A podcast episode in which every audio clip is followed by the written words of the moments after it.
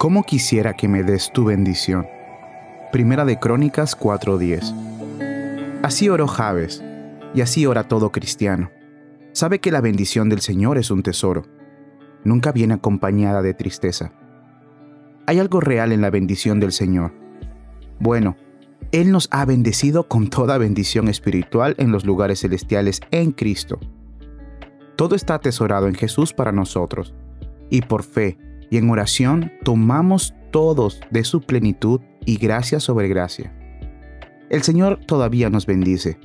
Él dice, yo bendeciré tu pan y tus aguas, y nuestras bendiciones temporales son singularmente dulces, cuando están sazonadas con su amor.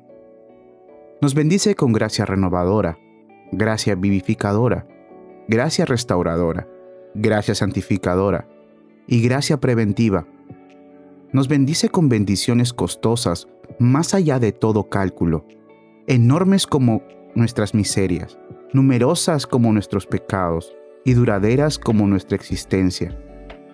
Él se deleita en bendecirnos. Envió a su Hijo a morir por nosotros para poder bendecirnos con honor, adecuada y eternamente.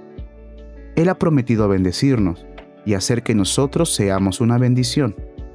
Es una bendición sentir nuestra necesidad de sus bendiciones y todo aquel que lo sienta así las desea ardientemente y las busca con empeño. Recibe la enseñanza de Dios y es bendecido por Dios. Entonces, leamos su palabra, creamos en su amor, pidamos su bendición y recibamos la respuesta como lo hizo Javes.